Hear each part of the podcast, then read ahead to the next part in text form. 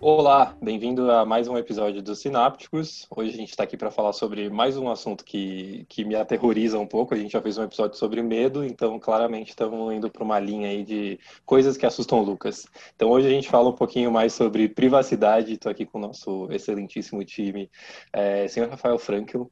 Olá. Dona Silvia Salmaço. Olá, galera. É, Fábio Bitonte agora com intimidade suficiente para chamar de bomba já. Isso mesmo. É, depois de, sei lá, 10 programas já pode chamar pelo apelido e, e tem o Tuxo também, né? E aí, Siri, faz uma introdução para mim. É muito bom se durante o episódio a gente falar vários é, Alexa, não sei o que, e aí ela vai ativar a Alexa para todo mundo que ouvir. Então, é, começaremos por aí. E hoje a gente tem um convidado extremamente especial aqui. A gente está com o Davi. Davi, por favor, se apresente. Já falei aqui antes das gravações que eu estou levemente intimidado pelo currículo, é, mas ninguém melhor do que você mesmo para falar um pouco sobre você. Conta pra gente. Quem é você? O que você faz? Okay. Como você vai ajudar a gente? Amigos e amigas sináticos, um prazer poder estar aqui com vocês, tá? O Davi Bertelli é um profissional da área de tecnologia de informação, já está indo para a quarta década. Eu comecei a minha vida trabalhando com aqueles computadores que precisavam de uma centena de metros quadrados e eram refrigerados a água, os populares mainframe. E durante esse período eu pude acompanhar e testemunhar é, diversas alterações, diversas evoluções na tecnologia e a aplicação dessa no dia a dia. Quando eu comecei lá atrás, você trabalhar com computador era algo assim que as pessoas te viam com antenas e cor de pele verde. Você era um marciano, você era um item é, extremamente raro. Tá? Hoje as pessoas, todos têm um computador à mão. Vamos falar do celular. É, tem celulares hoje que têm um poder computacional muito maior do que um computador de 20 anos atrás. Então eu quero colocar aí em prol dos sináticos esses 37, 38 anos de experiência na área de tecnologia de informação e com a mais, né? Eu não precisa ficar intimidado com, a, com o currículo, eu sempre procurei estar... É, tá, quem trabalha em TI tem que estar tá se atualizando diariamente. A tecnologia ela viaja numa velocidade monstruosa. E um dos temas ao qual eu busquei um pouco mais de especialização foi a questão de privacidade e proteção de dados. Então, eu fui até a, até a Fundação Instituto de Administração da USP fazer treinamento para é, encarregado de proteção de dados e para entender é, toda essa questão é, nós tivemos que fazer todas uma série de reflexões que com certeza aqui nesse podcast nós vamos refletir também, tá? Sobre privacidade, proteção e dados. Davi, a primeira pergunta é: ter TikTok, sim ou não? Não, não há problema de você é, usar o TikTok, tá? Você só precisa saber que tipo de informação que você vai publicar e de que forma. Nós temos que entender depois, aí com calma a gente detalha, o que, que é dados né? O que são dados e o que são informações. A gente precisa classificar isso para entender é, a informação que nós estamos oferecendo para o público que tem acesso a essas ferramentas. O, o, Rafa colocou uma pergunta interessante aí sobre o TikTok, mas é engraçado que o TikTok já é uma ferramenta bem, bem nova, né? Surgiu, estourou no ano passado, a gente tem influencers hoje que são os TikTokers, mas eu queria perguntar e abrir para a mesa, assim, a, além do TikTok, ou aquele famoso adesivo que a gente cola atrás do carro com é, bonequinhos da família, também conhecido como adesivos Sequestre Minha Família, vale a pena ter ou não vale a pena ter? Não, para mim eu concordo muito com a sua opinião de aquilo lá é um sequestro minha família. A não ser que você coloque três seguranças junto e um cachorro com cara de mal, não tenha.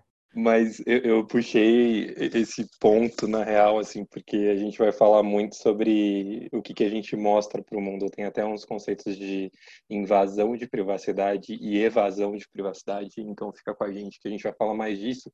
Mas até antes da gente começar a falar aqui, o, o Davi estava falando muito sobre essa questão de dados e informação, e, e eu acho que seria um bom ponto para a gente começar.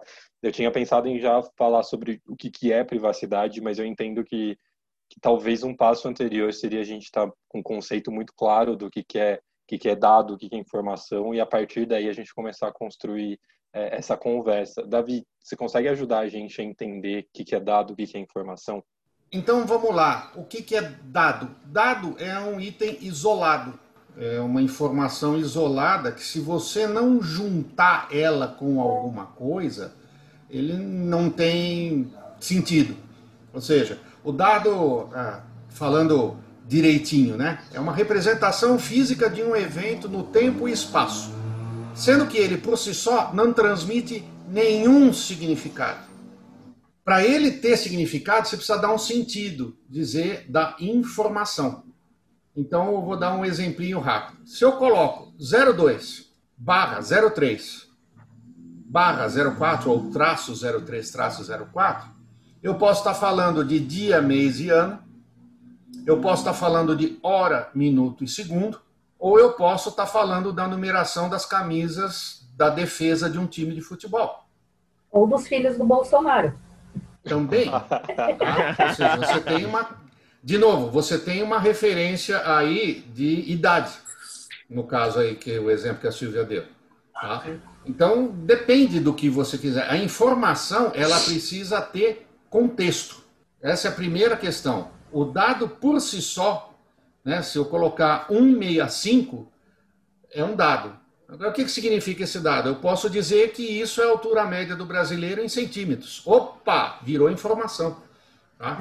E depois você vai processando a informação é, com a sua inteligência, com o seu conhecimento, com as suas ferramentas, para daí você transformar isso em alguma coisa, em pesquisa, em desenvolvimento e tudo mais.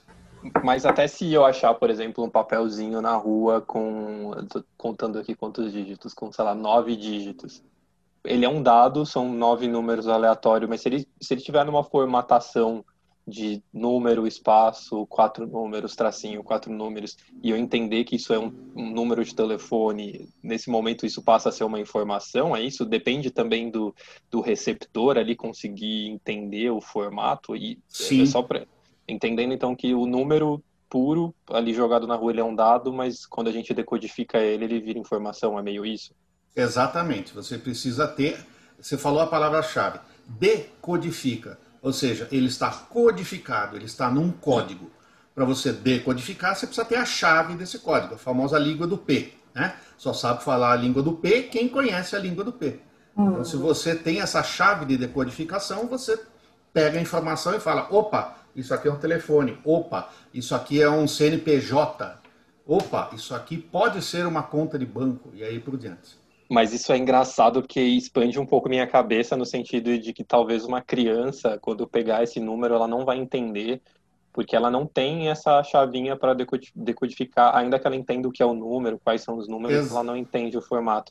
Então, a, coisa da informação, ela está muito ligada também à educação, né? A, a acesso e todas essas coisas. Então, Sim. Então, quem consegue lidar com a informação é quem tem acesso, né? Posso pior, eu vou piorar a situação na sua cabeça, tá? Porque nós estamos falando de dados que nós chamamos de dados estruturados, tá? Eu vou te dar um exemplo de um dado não estruturado. A foto que você colocou do almoço de família no Instagram, ela é um dado. Mas se você colocar no contexto de falar, olha a minha família aqui, passa a ser uma informação. Olha minha família aqui no restaurante X. Aí, através do restaurante X, eu descubro onde fica esse restaurante e posso descobrir o porquê que você foi escolher esse restaurante. Aí eu descubro, ah, eu estou na cantina tal. Aí eu descubro que você gosta de comida italiana.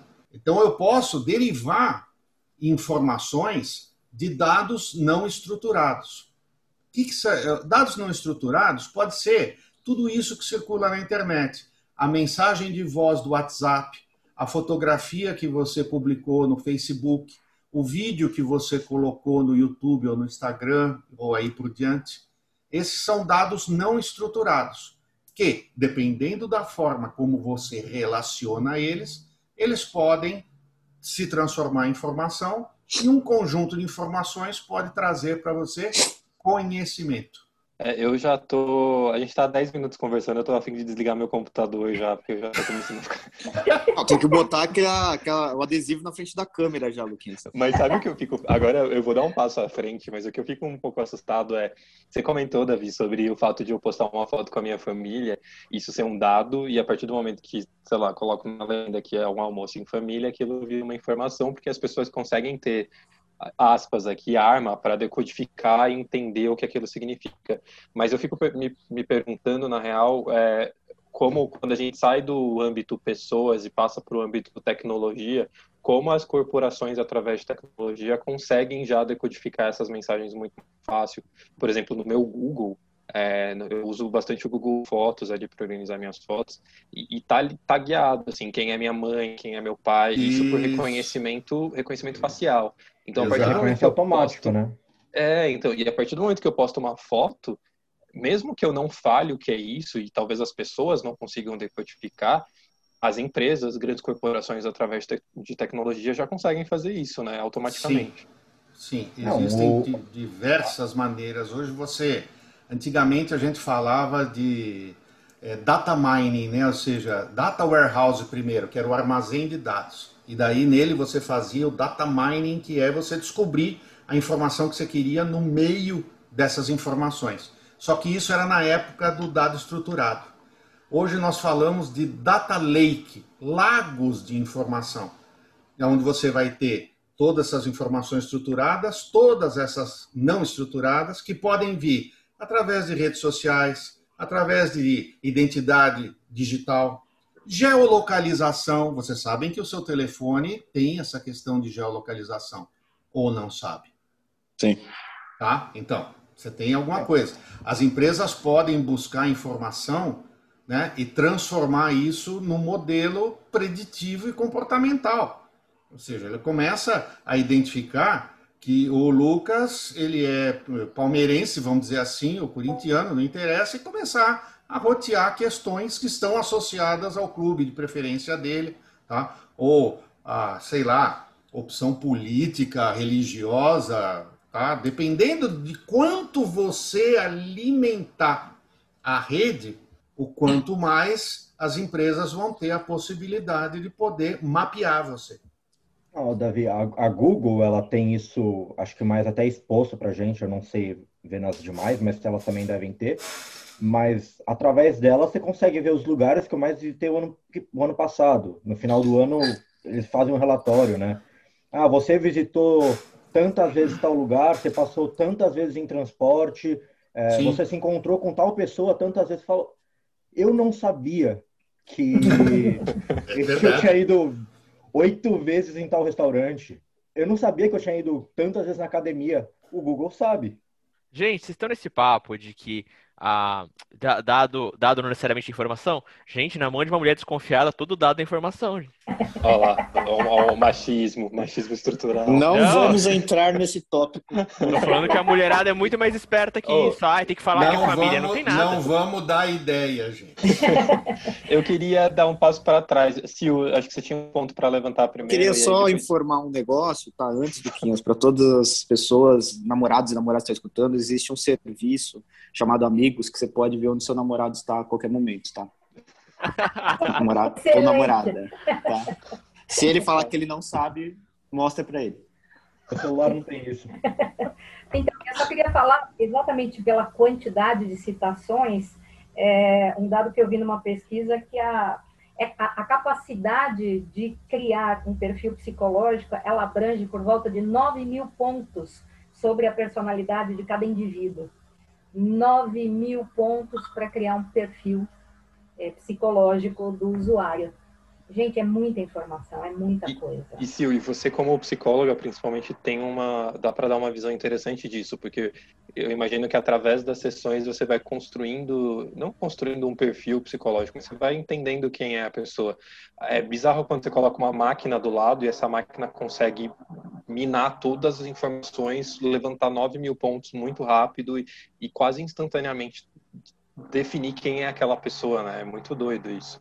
Então, a capacidade do nosso cérebro é bem menor do cruzamento de dados do que né, uma inteligência Uhum. artificial. E é isso. Eu acho que talvez algumas subjetividades é um chute, mas diante de 50 milhões de pessoas com dados vazados, eu acho que a inteligência artificial também vai dando conta de ser bem precisa, né? Então, diferentemente no processo terapêutico. Será que o futuro da profissão tá, tá em risco? Não sei. Ó, eu, eu, eu queria entrar numa parte conceitual, na real, assim, no começo, porque a gente está falando muito sobre a privacidade isso, a privacidade aquilo, mas eu queria jogar para a mesa e saber de vocês, conceitualmente, assim, o que, que vocês entendem como privacidade, o que, que é privacidade para vocês. E aí não estou nem falando de, de, do Aurélio, tá? Estou falando mais de como hoje, em 2021, vocês conceituariam o que, que é privacidade. A privacidade é você conseguir manter em privado, né? Acho que Talvez o Aurélio concorde comigo em muitos pontos. Mas... O que é privado? O que é privado? Obrigado, Tuxo. É, tentar deixar ao máximo as coisas. Você não precisa expor ao mundo. Né? Então, a partir do momento que você é, escolhe quem está tendo essa informação, você até certo ponto consegue tentar ficar até um pouco offline.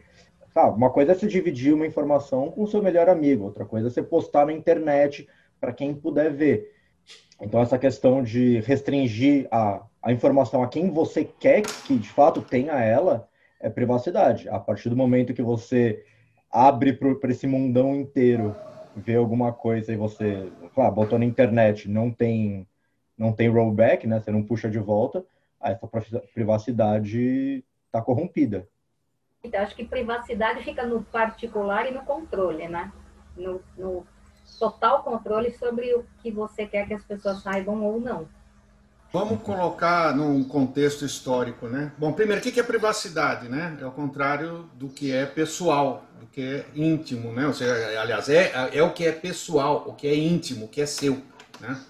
Só que se eu pensar no ser humano, até a Idade Média, da Antiguidade até a Idade Média, a vida, ela acontecia no meio público. É, o Estado Nacional moderno começou a querer mudar um pouco isso com a definição católica de dignidade do homem. É, isso foi evoluindo até chegar à Revolução Industrial, quando o, essa individualidade, essa dignidade do homem começou a ser até quase esquecida, com ausência de direito trabalhista, de alguns direitos fundamentais. É, e a Revolução Francesa veio para isso, né? Ela veio com buscar direito baseado na dignidade das pessoas. Isso tudo veio culminar na Declaração Universal dos Direitos Humanos, tá? Para vocês saberem, ela é de 48. Ela tem no artigo 12 dela claramente escrito: ninguém sofrerá intromissões arbitrárias na sua vida privada arbitrárias. E aí, a partir daí, uma série de constituições no mundo todo começaram a incluir essas questões dentro da, da sua Constituição. A nossa Constituição de 88 prevê isso. É, artigo 5 inciso 10 e 12. São invioláveis a intimidade, a vida privada, a honra e a imagem das pessoas. E é inviolável o sigilo de correspondência de comunicações telegráficas, de dados e das comunicações telefônicas. Então, assim, está havendo uma evolução da sociedade baseado nos novos hábitos que estão aparecendo. O que, que são esses novos hábitos? O uso massivo de tecnologia e da internet. Eu estou aqui absorvendo ainda, porque eu acho que é isso, porque é isso que eu tenho pensado muito, assim, a gente a gente fala muito sobre privacidade e é relativamente, pensando no desenvolvimento humano de milhares de anos, é relativamente novo, né? A gente tem muito privacidade como conceito, ele cai muito nessas ideias de da vida pública e da vida privada, assim, como se e tem muito tem muito conceito sobre isso, né? Do que acontece fora de casa e do que acontece dentro de casa, do que é íntimo, do que é da família, do que fica restrito a poucas pessoas, que é o que o Tuxo ali falou também, de quando você controla para onde vai. E aí você tem a vida pública, né, que é a vida que acontece na rua, que a partir do momento que você faz, é, que você tem alguma atitude, as pessoas vão, vão ver aquilo, elas vão interpretar, decodificar aquilo, repassar e não tem como voltar atrás. Mas essa ideia de que existe o público e o privado, ele existe principalmente porque a gente começa a se organizar como sociedade cada um morando na sua casa, é, com espaços separados, com círculos de amigos e de atividades separados. Quando você pensa no Homem das Cavernas, ali que estava todo mundo vivendo junto, né, em aldeia, dentro de uma caverna, é, é, mais difícil separar o que é o íntimo e o que não é íntimo. Tanto que tem muita questão em, em, sociologia de, de tribos inteiras que cuidam de crianças, independente de quem é filho de quem. Até quando a gente chega hoje na sociedade de que meu filho é criado dentro da minha casa e, e eu que vou decidir sobre isso, isso é vida particular, isso é privado. É, então eu vejo muito a ideia de privacidade como isso, né, do que está da porta para dentro, da porta para fora, é, que que foi, enfim, fruto do desenvolvimento de, de organização social. Mas aí a gente tem um, um, temperinho agora que a gente começa a direcionar a conversa, porque a gente começa a viver no mundo conectado, no mundo digital. Então parece-me que a, a porta da casa já não faz mais tanto sentido, né? Porque não, não, tem, mais, não tem mais essas paredes. E aí tem Sil aqui querendo levantar um ponto. Diga aí, Sil. Então, eu ia dizer que é, em oposição, né, né, não oposição, mas assim, como consequência um pouco dessa interconexão do, do viver em sociedade, aparece, e hoje é muito claro, a, o gosto atual pelo exibicionismo, pelo voyeurismo, né? Essa coisa do se mostrar, que é o que eu, muita gente vai chama aí do, do fake book, né? Ou desta coisa do se tornar uma famosidade ou uma celebridade, essa coisa de ser visto, de ter é, pessoas que me veem e me veem dentro deste perfil que eu estou construindo. Não é porque as pessoas compartilham é, a sua intimidade verdadeira, mas eu acho que tem um lado aí que está aparecendo com muita clareza na sociedade atual de um exibicionismo que, que beira um, é um aspecto psicológico muito interessante aí, fomentada até, desculpa, vamos lá, pela moçada do Big Brother, né? A coisa no YouTube e Instagram. Eu acho que esse é o outro lado dessa questão que a gente está falando desse privado das pessoas poderem ter esse aspecto privado é, é, aparece isso e aparece ao mesmo tempo o movimento humano de querer se exibir, de querer estar em foco, de querer ser reconhecido. Então, acho que a gente tem dois lados aí do psicológico da sociedade. Uma coisa que você comentou, Lucas, também, que você levantou que essa questão de tudo ser novo, né? Essa, essa discussão sobre é, privacidade. E acho que entrando já onde você iria entrar mesmo, eu acho, eu não sei se é tão novo, de fato, é, todos esses conceitos de privacidade, né? A gente mencionou, você mencionou tribo, homem da caverna. O problema é que antes, para onde que poderia se espalhar é, o seu dado, né? O seu, a sua informação, seria até onde sua voz alcança, ou no máximo até onde a fofoca vai. Mas é o amigo do amigo, a, a informação ela passava muito, de maneira muito mais lenta e querendo ou não, ela estava restrita a um grupo. Então, por mais que a gente falasse que qualquer coisa é público, é público dentro da sua vizinhança, é público dentre seus amigos. Só que hoje a gente está na, na, discussão de fato de é, eu soltei um dado, eu não sei a quem está é, tá interessando, eu não sei quem está usando. Eu posso publicar algo agora e alguém na China, por algum motivo, interessar ela e ela está usando o meu dado. Então, acho que de maneira que a gente está é, tão aberto, esse horizonte ele não tem de fato mais fronteiras, e a gente começa a desconfiar até das próprias instituições, né? Então, quando a gente fala de Google, Amazon, você fica pensando até que ponto que ela é boazinha, para que, que ela está usando as minhas informações? Porque antes você falar, eu gosto de macarrão, no máximo você ia tomar um tá e daí, não vou te convidar para almoçar. Agora tá todo mundo compondo um perfil seu que você não sabe a quem pode interessar. Por isso que acho que fica muito mais latente toda essa questão do, da discussão de uma privacidade, de proteção de dado e etc. Eu acho que as pessoas estão se confundindo e entrando numa seara em que elas não deveriam. Muita gente está tornando público uma coisa privada de quem não quer. Um exemplo só de uma coisa que aconteceu e que eu vi. Uma amiga da minha namorada postou um stories sobre o remédio que a mãe dela está tomando para emagrecer. A mãe dela não tem Instagram. A mãe dela nem sabe que ela postou esse story sobre um remédio que ela está dando para emagrecer.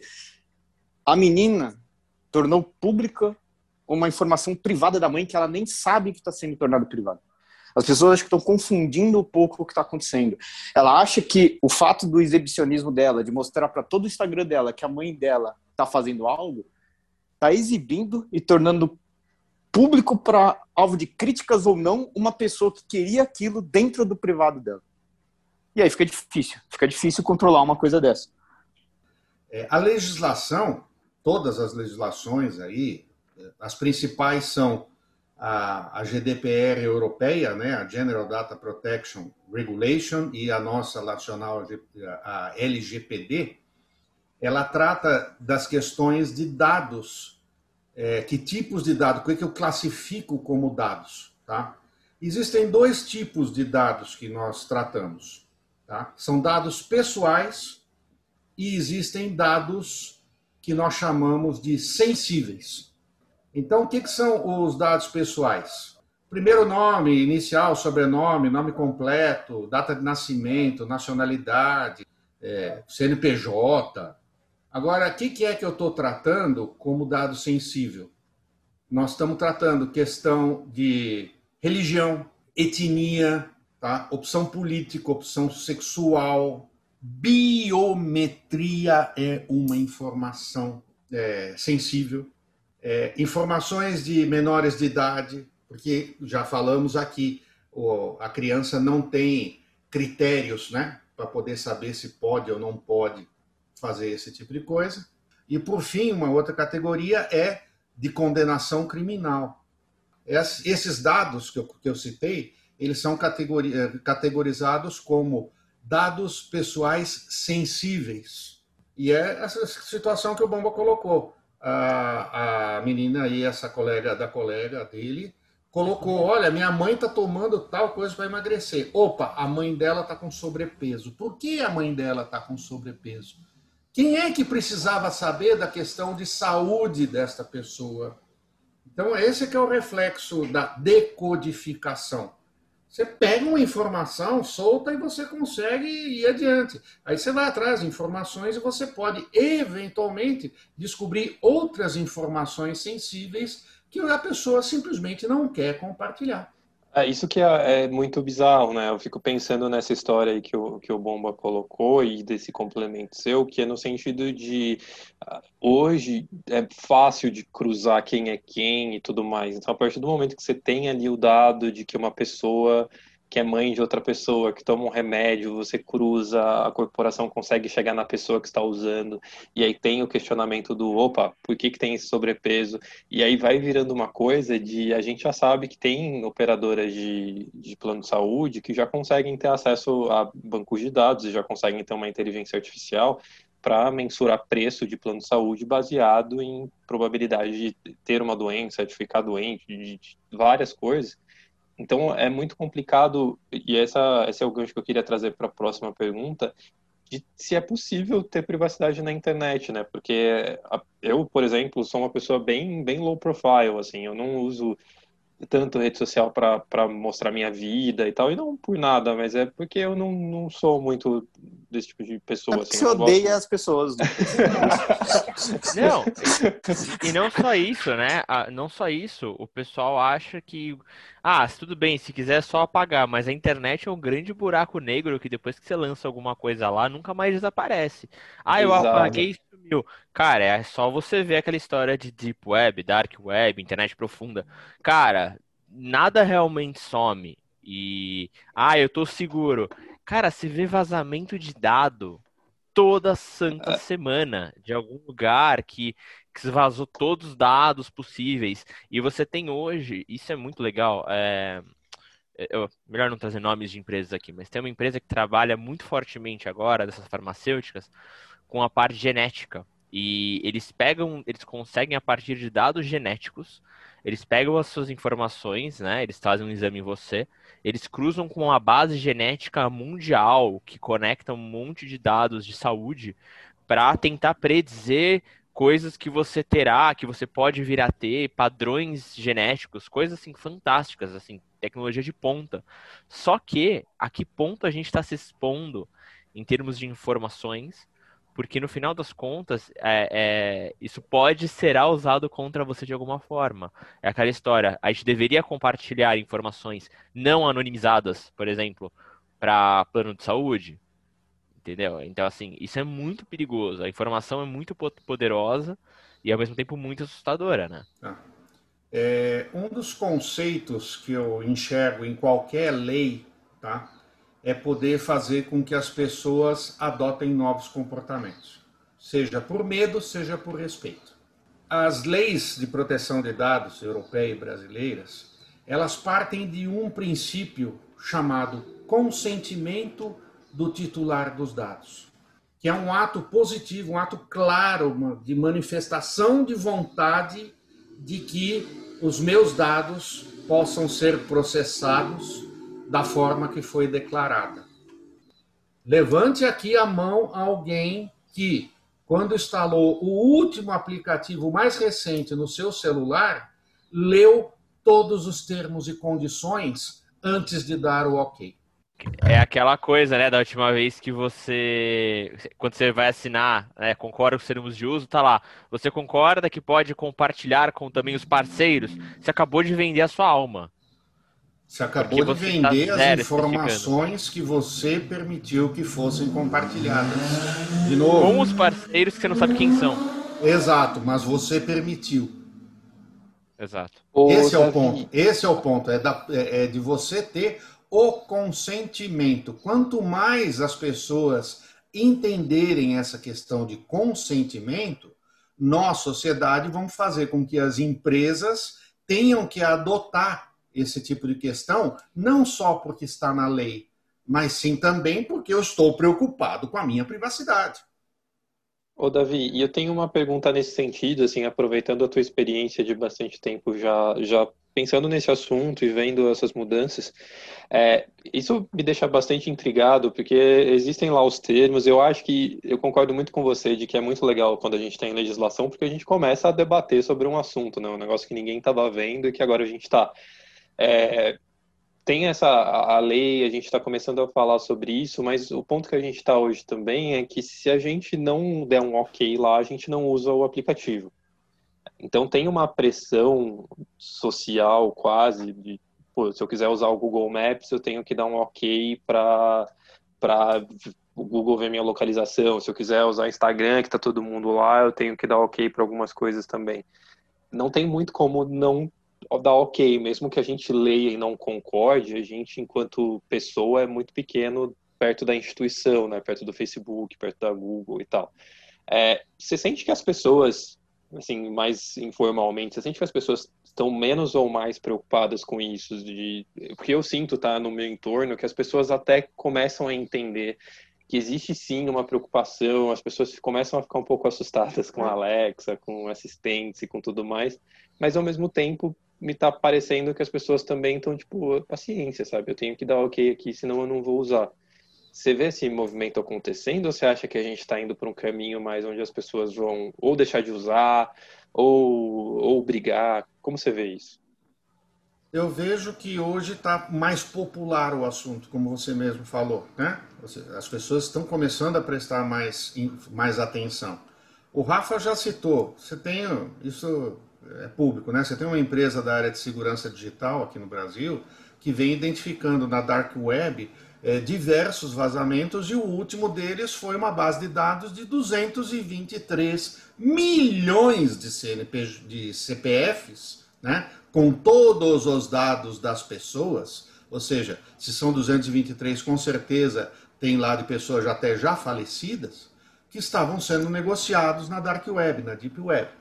Então, cada vez mais você está, é o que o Rafa falou, cada, cada semana aparece um, uma notícia dessa. Se não aparece aqui, e aliás, Rafa, eu vou te ficar comentando, não é semanalmente não, tá? É, de hora em hora você pode receber informações de algum tipo de vazamento, tá? Então, assim, é, é a mudança comportamental de uma sociedade que a gente está discutindo. A gente tem que dar as ferramentas para que as empresas possam ajudar a sociedade, ou seja, que elas tenham uma ética tá, é, social, pensando, não, eu vou fazer isso, mas eu vou respeitar, né? vou prestar atenção. Entre outras coisas que eu já tinha que fazer, eu também vou prestar atenção nessa questão de privacidade. É, então, é, de novo, eu estou percebendo pequenos movimentos e espero que esses pequenos passem a ser grandes o mais rápido possível. Eu acho que duas palavras que o Davi mencionou aqui que eu gostaria de destacar é de fato a questão de ser uma ferramenta e a gente tem que contar com a ética. Porque por mais que a gente tenha muita preocupação, olha, estão me vendo, tal, não sei o quê, beleza, eu consegui fechar a câmera do, do meu notebook quando eu não estou, é, de fato, usando ele através de um adesivo, algo físico, né? Que eu sei, eu sei que ninguém está me olhando. Só que toda essa questão de privacidade, até que ponto não quero que me vejam, é tudo muito uma faca de, de dois gumes, né? Porque, é, por exemplo, mencionar aqui a Alexa. Pô, a Alexa, ela tá te ouvindo o tempo todo. Então, teoricamente, é uma porta que você não gostaria de ter aberta. Porque, sei lá, a Amazon, ela tá vendo tudo que você fala. Teoricamente, ela, ela tá ali. Só que você vai querer mutar o seu microfone da Alexa o tempo todo, você vai perder toda a funcionalidade que ela pode te oferecer. Então, quando a gente fala de fato em que toda essa conectividade, todo essa, esse compartilhamento de dados e informação, ele é uma ferramenta para te prover um monte de conforto, para te prover um monte de melhoria na tua vida, é, sugerir é, novos interesses e etc. É, essa desconfiança é, é, muito tênue a linha, né, entre o que, que eu quero que vejam, o que, que não quero que não vejam, se eu é, me privar de alguma informação que eu não quero que eles vejam, talvez eu não consiga usufruir de toda a experiência que eles podem me oferecer. Então é aquela lá, você vai ter que confiar que, que eles vão estar usando informação para o bem e pronto. É quase uma religião.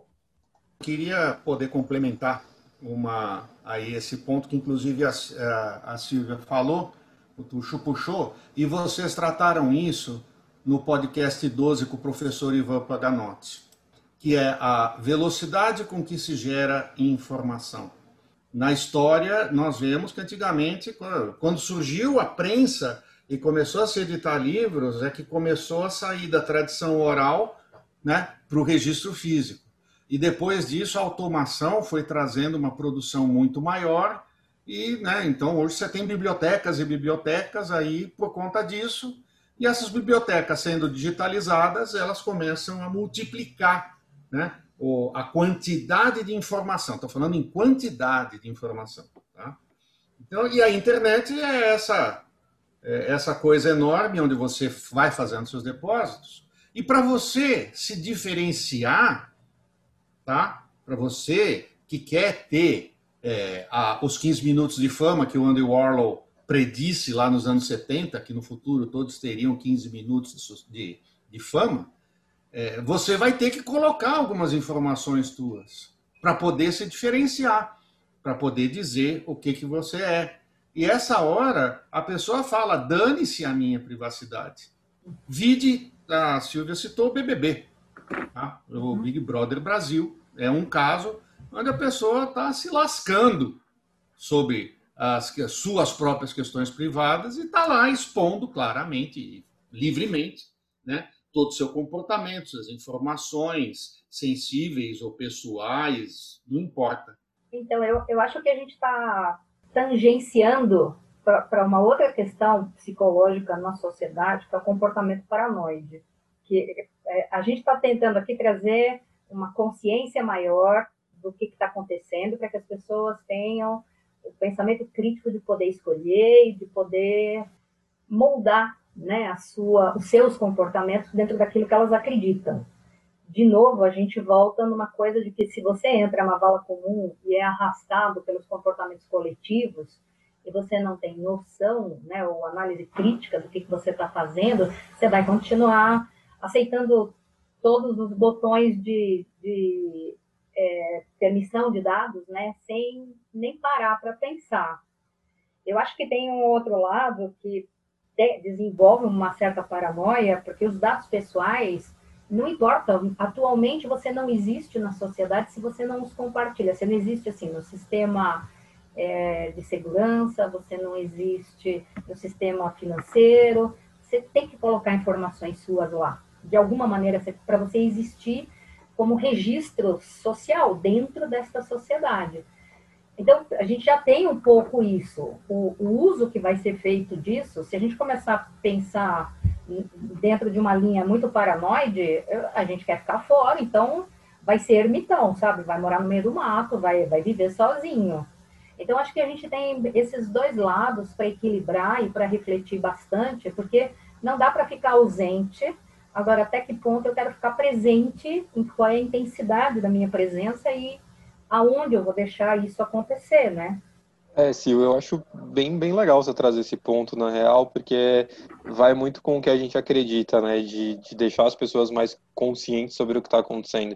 É, eu acho que a gente vai abrir conta no banco e o banco vai precisar dos nossos dados, esses dados vão estar tá lá no formulário, isso gera informação, é natural, mas eu acho que também é legal e é bastante importante as pessoas entenderem que, que o buraco é mais embaixo e que quanto mais você se expõe, mais esses dados se cruzam, mais você tem pontos de contato e isso pode gerar impactos aí gigantescos das empresas oferecendo produtos e serviços, é, vazamento. Putz, a gente vai sempre esperar que as empresas tenham ética e tratem bem nossos dados, mas eu acho que tem que ter um pouco de cuidado. Eu tenho a preocupação aqui de a gente é muito pequenininho em relação às grandes corporações, mas a partir do momento que a gente tem conhecimento, é, que a gente fica um pouco mais atento de onde a gente vai colocar as nossas informações, a gente estava até falando ali antes de, de gravar sobre muitas muitas redes de farmácia aí pedindo CPF a todo momento para gerar desconto. É, isso não não é necessariamente, não deveria ser obrigatório, né? Existem outros meios aí de, de ser cadastrado dentro de um sistema. Então, eu acho que é, é uma questão muito de ficar atento. E aí eu queria trazer para vocês uma, uma dúvida que eu tenho, assim, um questionamento mais de sociedade mesmo. Se é se essas redes sociais que a gente usa tanto hoje em dia, se elas fizeram descer muito nossa régua do que, que é privacidade, né? A gente parece que não, não se importa mais tanto. A gente quer mais expor mesmo. Eu falei lá no começo sobre o conceito de invasão de privacidade, né, que é quando alguém invade o que a gente diz que é privado, mas tem o conceito de evasão de privacidade, né, que é quando a gente joga para fora tudo que em teoria a gente entenderia como vida particular. Vocês acham que a gente está se expondo mais e, portanto, se importando menos com com que é informação, com que é privado? O Tuxo levantou um ponto que eu gosto, né, de tem tanto benefício aí, né? Então a gente acaba dizendo sim para tudo. Será que a gente está deixando de se importar com a privacidade? Eu, eu tenho uma visão é, realmente, é, quando a gente fala de se importar é, de fato com o que, que a gente publica, é, que é bem diferente entre mim mesmo, né? Porque quando eu, de fato eu tô eu controlando a minha exposição, eu sou bem conservador. É, eu me importo bastante o que as pessoas vão ver é, enquanto a minhas opiniões, enquanto a minha vida com meus pais. Então, eu posto muito pouco da minha vida. Posta foto de cachorrinho. Posto foto de cachorrinho, posto foto de um dia bonito, mas nada além disso. Só que, de fato, quando a gente está falando na privacidade, no sentido de é, estão me vendo toda hora, grandes é, organizações, aí eu sou totalmente a favor. Eu sou, de fato, é, eu não tenho nenhum filtro. Eu acho que eu confio até demais. É, eu, eu sou daquele tipo que eu, eu prefiro muito usufruir de todos os benefícios que eles me oferecem é, e deixa eles usarem como eles quiserem. Até como o próprio documentário do Netflix, né, da, das redes sociais, menciona, se a rede é de graça, você é o produto. E nesse questão, nessa questão, eu não me preocupo em ser o produto, porque é, a partir do momento que eu, sei lá, estava pesquisando sobre café, o Instagram ele me, me apareceu com um monte de perfil de cafeterias diferentes. Então, nesse momento, eu me beneficio muito. Então, acho que não é nenhuma questão inconsciente de eu não sei onde eu estou indo, mas tem tanto benefício que nesse momento eu não me importo muito até onde meus dados estão indo. Eu acredito que nós temos três situações aí para ser citadas. Primeiro, nós estamos falando de redes sociais, ou seja, aquilo que nós estamos voluntariamente colocando à disposição né, é, das pessoas que têm acesso a essas redes de poder ter esse contato. Mas eu queria lembrar vocês essa questão é, de, do que a infraestrutura, esqueçam as redes sociais, o que a infraestrutura sempre permitiu, né? É, sempre permitiu, não, está permitindo e é uma coisa que está sendo questionada e que tem sido bastante processada. Vocês mesmos citaram é, Siri, Alexa, essas ferramentas que captam informações, vocês podem ver claramente o Google está sendo processado tá, nos Estados Unidos, isso é notícia pública, por questões é, do seu navegador, que é o Chrome, que é o mais popular de todos, que mesmo no seu modo anônimo está coletando informações e passando para o Google. Isso aí é uma invasão de privacidade. Você está, eles estão captando suas informações sem que você é, tenha dado autorização. Davi, então, só uma, uma dúvida nisso, só para entender melhor. Então, nesse caso, é um grande problema porque é como se eu estivesse dizendo para o Google, falar, daqui para frente eu quero ser anônimo. Então, eu estou deixando claro ali, registrando que assim, eu não quero que vocês peguem minhas informações e ainda assim eles estão pegando. Essa é a raiz do problema, é isso? Esta é a raiz do problema. É uma questão ética do Google. Isso é público, gente, sabe? Não estou questionando é, se é válido, se não é válido. Isso é público, eles pegam essas informações e colocam. Existem hoje diversos browsers que são muito mais seguros em termos de compartilhar informação, mas o Google é o mais popular. Então, as pessoas optando por utilizar de uma certa infraestrutura também tem riscos de compartilhar. Ou seja, a marca do celular que você está usando, o tipo de sistema operacional que você usa no seu celular, no seu notebook, as aplicações, elas vão estar lá usando o microfone, usando a câmera. Quem disse que o sistema operacional ou que a própria rede tome essa iniciativa? E o terceiro grupo, que é o mais importante, são aquelas informações que não era para estar disponível e que estão. Aí nós estamos tratando de proteção de dados, que é o, uh, que é o complemento de todas as leis que você tem. Uma coisa é a definição do que, que é o privado, a forma que você trata essas informações, mas tem também em todas as leis um capítulo sobre é, a proteção desses dados, a responsabilidade que as pessoas têm de proteger esse dado, tá? a informação que vem a ter, e inclusive institui multas altas, tá? muito altas, para empresas que forem pegas nessa situação de vazamento de informação. Existem tá. casos milionários no mundo aí de processos como esse. Davi, essa discussão é super complexa, né? A gente tenta condensar aqui vários pontos em, em uma hora para o pessoal estar tá mais ligado aí no que está acontecendo e ter um pouco mais de consciência no dia a dia quando, quando esse assunto surge. Mas eu queria aproveitar esses últimos minutinhos aqui para a gente falar um pouco sobre futuro. Assim, eu sempre gosto de deixar os últimos minutos para falar o que, que, vem por aí, o que, que, as pessoas podem esperar. Eu acho que a grande questão aí que a gente tem discutido muito é essa lei de proteção de dados. Você conseguiria passar para a gente um, um resumo aí do que, que, de fato isso significa na vida prática das pessoas? Assim, meus dados a partir de agora estarão protegidos? Quais são quais são as obrigações que as empresas têm? Assim, porque para mim, pelo menos enquanto leigo, bem fora da, desse mercado, me parece que estava tudo meio solto, que esses dados estavam transitando, a galera estava comprando banco de dados na feira, mas aí a gente fala muito sobre o Marco Civil da Internet, sobre lei de proteção de dados. O que está acontecendo e o que, que acontece daqui para frente? O Marco Civil da Internet já foi um grande avanço é, da sociedade, ou seja, todo mundo estava usando a internet. Pô, a gente precisa prestar atenção nisso. E a, a evolução disso começou lá na Europa, né, através do, das regulamentações e do que existiam sobre alguns nichos de proteção de dados, onde eles reuniram tudo e criaram a GDPR. E nós, a Lei Geral de Proteção de Dados brasileira, é muito parecida, muito parecida com a GDPR, por isso que eu sempre cito a questão europeia. O que, que essa lei dá ela dá legitimidade ou determina os limites lícitos para você processar uma informação. Então, ele cria um arcabouço dizendo, olha, é por aqui que você tem que agir com esses dados. Porém, ela não, ela determina que você tem que tomar conta, tem que proteger esses dados. Ele não determina o como, mas ele diz que você tem que tomar, você dono da informação, você tem obrigação de poder cuidar. E existem penalizações que você vai ter, você pode passar a partir do momento que você que você deixar vazar ou deixar de atender essa lei. Então, novamente, você tá, nós estamos criando ferramentas para que a sociedade possa pensar.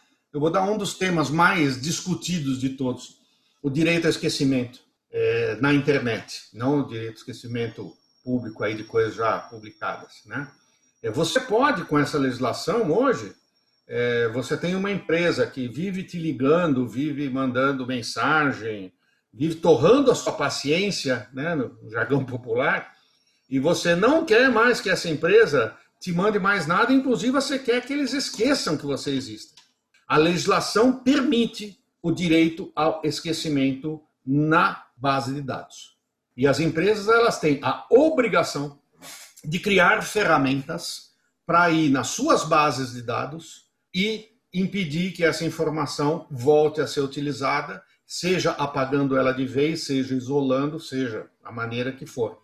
Então, você é. tem uh, essas legislações que estão te dando um guia, tanto para você, usuário, que te dá a possibilidade de você determinar, né? Você dá a, o consentimento, quanto da transparência que as empresas têm que ter quando estiverem manipulando essa, informação, essa sua informação. É, eu, eu encantado aqui que você trouxe o direito ao esquecimento, porque está na minha pauta aqui, e eu acho muito legal você ter falado sobre, sobre essas empresas de telemarketing. Você agora literalmente pode virar para elas e falar, pelo amor de Deus, me esquece.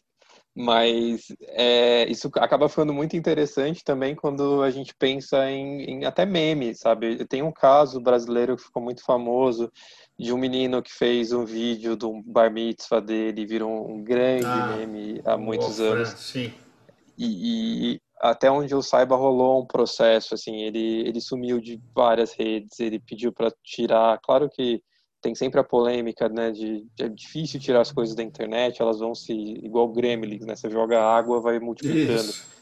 Mas, mas tem muito, é, começa a, a, pipocar muito essa discussão do direito das pessoas serem esquecidas, porque eu penso, sei lá, um primo meu grava um vídeo meu fazendo uma coisa muito estúpida, isso vira um meme, não fui eu que publiquei, eu não quero que meu rosto apareça, eu não quero aparecer em pesquisa. Então uhum. tá, tá rolando essa discussão sobre eu não querer minha imagem circulando por aí.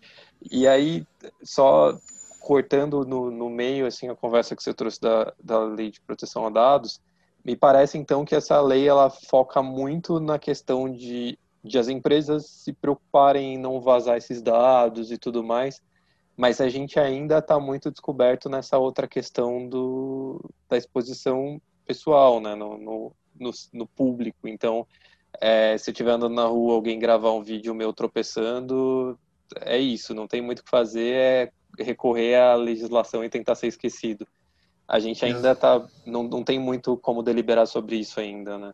Você está correto. E se não viralizar, Lucas, você nunca vai saber que existem pessoas tirando sarro de você. Entendeu? Se você não conhecer essa pessoa que publicou, o seu bairro inteiro às vezes está rindo da sua cara e você não sabe. Você não tem nem o direito de esquecimento. E aí eu acho que entra uma outra questão da faceta humana, que é a tendência do bisbilho, né, a bisbilhotice alheia, sabe? A coisa da fofoca. Isso é um fenômeno é, de relacionamentos sociais, né?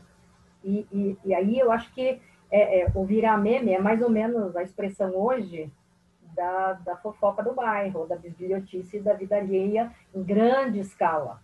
Você nem conhece a pessoa verdadeiramente para fofocar, mas você fala dela. E, e é um rastilho de pólvora. E eu acho que essa é uma das coisas, inclusive, perigosas e, e, e mal usadas, porque gera todo um movimento de ódio, todo um movimento. E, e é muito relacionado, inclusive, no, na nossa cultura, com uma questão de humor. Essa coisa de, de fazer a divulgação do ridículo que o outro passa Na nossa cultura está muito relacionado com, ah, isso é engraçado, isso é, sabe, é gracinha, é bem-humorada, é para dar risada, é a tal da videocacetada. Mas, na verdade, você está expondo pessoas o tempo todo. E a gente não tem muito, é o que o Bomba falou, se não viralizar, você nem sabe. Ou se, se ficar num grupo pequeno, mas você de alguma maneira está lá, sendo zoado, sendo né, esculhambado, e a gente não tem como se proteger disso.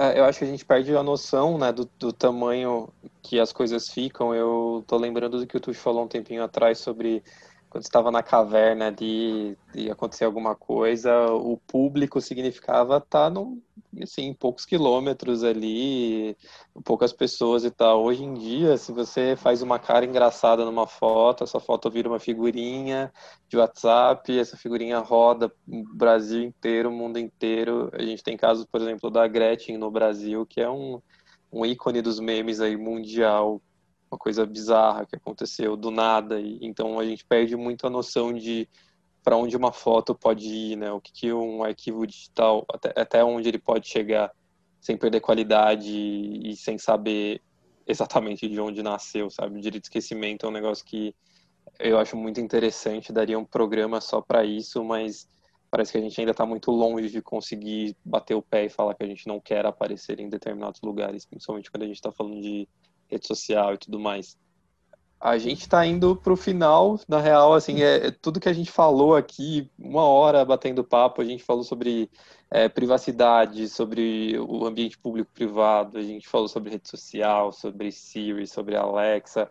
A gente não consegue tocar em todos os pontos, por exemplo, impactos muito sérios de já tem impacto nas eleições, né, quando os usos de dados são usados aí para disseminar informação. É, lei de proteção a dados daria um programa só para isso, vigilância do Estado. Então, assim, espero muito que a gente tenha parte 2, parte 3, parte 4, porque é um assunto que me intriga muito, acho legal pra caramba. E o que, na verdade, a gente queria passar de mensagem é só ficar atento, assim, seus dados são muito importantes, suas informações são muito importantes e tem bastante gente querendo, é, querendo saber. Queria só fazer uma última rodada aqui, última pergunta, saber se vocês estão confortáveis com a exposição de vocês na internet.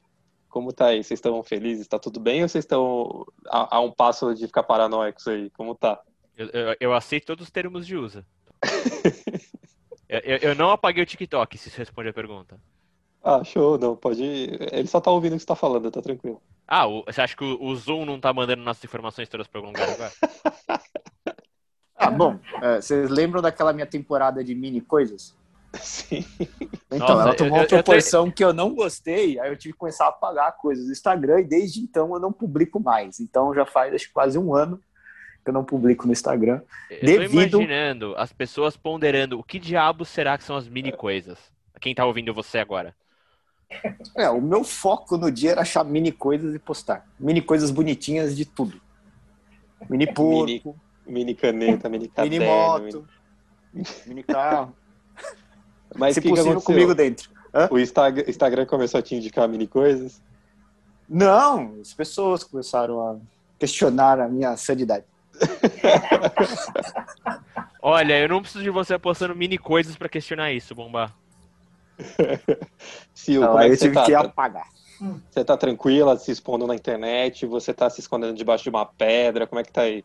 Não, eu sou absolutamente avessa a me expor e devo dizer que tem um, um, um brilho dentro da minha consciência. Eu tenho muito medo do, da, do, de uma Skynet, sabe? Como no Exterminador do Futuro. Eu tenho o George Orwell falando na minha orelha. Eu tenho um, um certo receio, sabe? Do, é. do futuro, desse controle que pode aparecer do nada controle no sentido até impositivo, né? De autoritarismos tal eu sou muito avessa, eu sou muito na minha e raramente posto, não gosto de navegar, sou muito avessa a essas questões.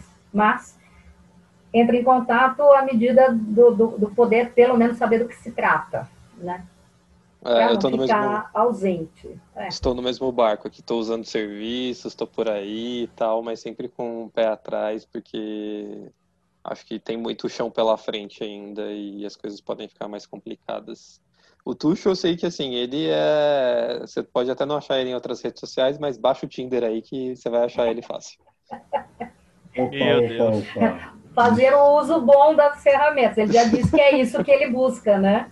O uso cara, fruto. O cara é tá bom. superintendente do Tinder já. Opa, vocês vocês estão me difamando. Tinder, patrocina a gente. O Tuxo vai pedir direito ao esquecimento. Não, Ah. pô, já começou, era uma informação pública. Ok. Não, mas já entrando, é, acho que eu mencionei já anteriormente, eu sou, acho que dos críticos a, a toda essa conectividade, acho que o que mais está confortável com tudo isso, eu acho que no mundo de Skynet e tal, eu faço um cafezinho e, e fico vendo tudo acontecer.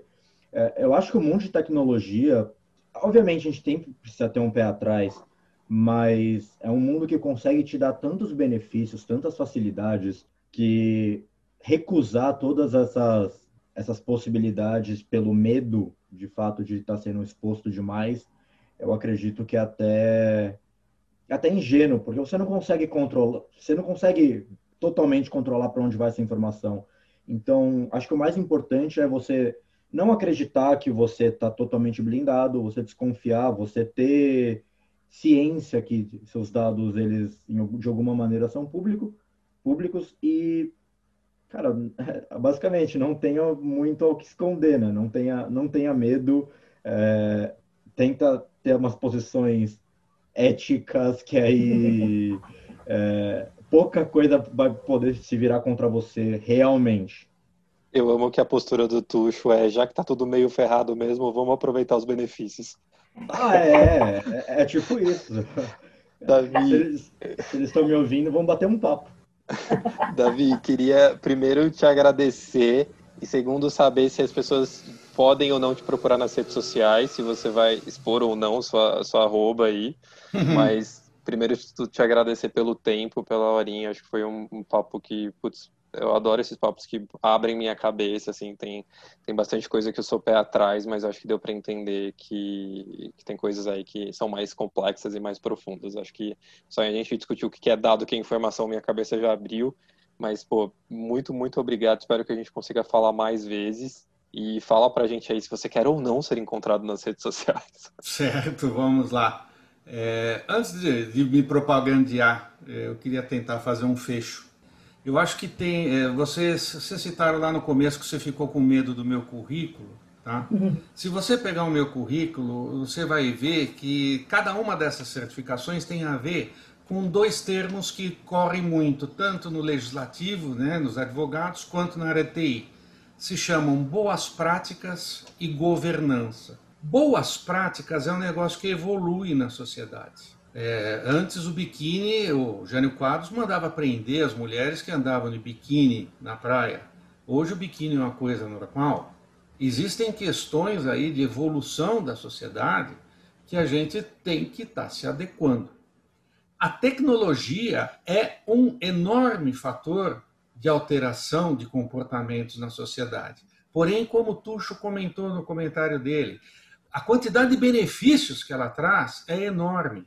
É importante a gente saber poder, a gente saber como tirar a melhor vantagem da tecnologia. A tecnologia ela foi feita pelo homem e o homem pode estragar ela, sim. Ele pode fazer vazamentos de dados, pode fazer invasões, pode fazer mau uso. Eu convido vocês, eu vou falar do meu aí no LinkedIn, eu tenho um artigo que eu trato sobre casos que deram errado de inteligência artificial por problemas de curadoria, por exemplo. É, eu cito lá Isaac Asimov, que nos anos 40 criou as leis da robótica que poderiam ser aplicadas hoje. Enfim, a tecnologia ela é boa, desde que o ser humano faça bom uso dela. Não precisa ter medo dela. É só você ter boas práticas e você ter governança sobre os seus atos, sobre o que você coloca na internet, que não há problema algum. Você vai ter uma coexistência pacífica e produtiva com a tecnologia. Dados de contato, eu estou no LinkedIn, Davi com D no fim, Bertelli com dois L's. Eu convido, eu estou lá com o meu perfil profissional. É, eu tenho uma identidade secreta, que não foi comentado desde o começo. É, www.djdavibertelli.com. Este é o meu hobby profissional. Eu sou DJ, Tá? Ah. E lá eu convido todos a irem lá me conhecer, conhecer a minha história como DJ, onde eu aprendi as coisas que eu faço. Tem diversos sets para vocês escutarem, tem links para os meus parceiros, tem muitas fotos tá? de eventos que eu fiz, tá? É, sempre pensando nessa questão aí da privacidade, de poder utilizar as coisas que sejam possíveis. Então, eu tô, eu tô no, e estou no Facebook também, aí eu, eu uso muito o Facebook para distribuir bobagem. O meu conceito do Facebook é 99,9% de piadas. Tá? Uhum. Eu faço coisas muito gozadas. E tenho minha fanpage como DJ da Vibertelli no Facebook. Por fim, porém não menos importante, sábados das 19 às 22, você pode acessar www.inforlaser.com.br. Esse é o endereço que vai levar você à rádio web Inforlaser, de um casal de amigos, a qual ele convidou, eles convidaram esse DJ para formatar a rádio e eu faço um programa ao vivo todos os sábados, das 19 às 22. Eu, eu, eu, estou, eu estou embasbacado, eu estou completamente apaixonado. Espero que você volte muitas vezes. Eu vou acessar sua página de DJ aqui, que eu amei sua identidade secreta. É, putz, não, não, não há palavras. Assim, e a minha pensando... outra identidade secreta eu já comentei com vocês. Tá? Eu sou irmão da Silvia. Então, e eu tô, eu tô aqui pensando que a gente claramente apoia o nepotismo, né? Porque a gente traz familiares aqui. E, e, eu tô pensando, pô, vamos tirar a Sil e deixar o Davi. Muito obrigada, Lucas. Não faça isso, não faça isso. Não, você, vai, pô, você tá... vai criar um cisma na família, por favor acabou, a, acabou a gravação, a gente vai fazer uma reunião de negócios aqui, porque alguém vai ser demitido. É, ó, Davi, muito, muito, muito obrigado. Adorei as identidades secretas. Acho que a gente tem muito assunto aí, muito pano para manga para discutir. Inclusive o mercado de DJs no Brasil, né? Mas, pô, isso é assunto para outro episódio. É, super, é, super obrigado. É, eu estou muito a favor de chamar esse episódio de A Internet é o Novo Biquíni de Jânio Quadros, mas a gente discute isso mais, a gente discute isso mais para frente. Pessoal, muito, muito obrigado. Obrigado a todo mundo que participou. Obrigado a todo mundo que ouviu. Ouçam os episódios anteriores, tem bastante conversa legal lá. Esse assunto sobre privacidade só o começo, possivelmente a gente vai revisitá-lo. E muito obrigado, fiquem com a gente, escutem tudo, sigam a gente em sinápticospod, Rafael Franco, eu me corrija se eu estiver errado. E curtam a gente, compartilhem, estamos lá, é, mandem e-mails, a gente está sempre disposto a conversar e aceitar sugestão de tema. Então, brigadão e até a próxima! Isso conclui a nossa discussão de hoje. Eu quero agradecer mais uma vez pela sua companhia e fico o convite para seguir discutindo com a gente através do nosso Instagram, sinapticospod, e mandar todas as suas dúvidas e sugestões. Caso prefira também, você nos encontra no site artieri.com.br ou no e-mail contato artieri.com.br. Artieri se escreve A-R-C-I-E-R-E. Obrigado de novo por participar com a gente e até a próxima.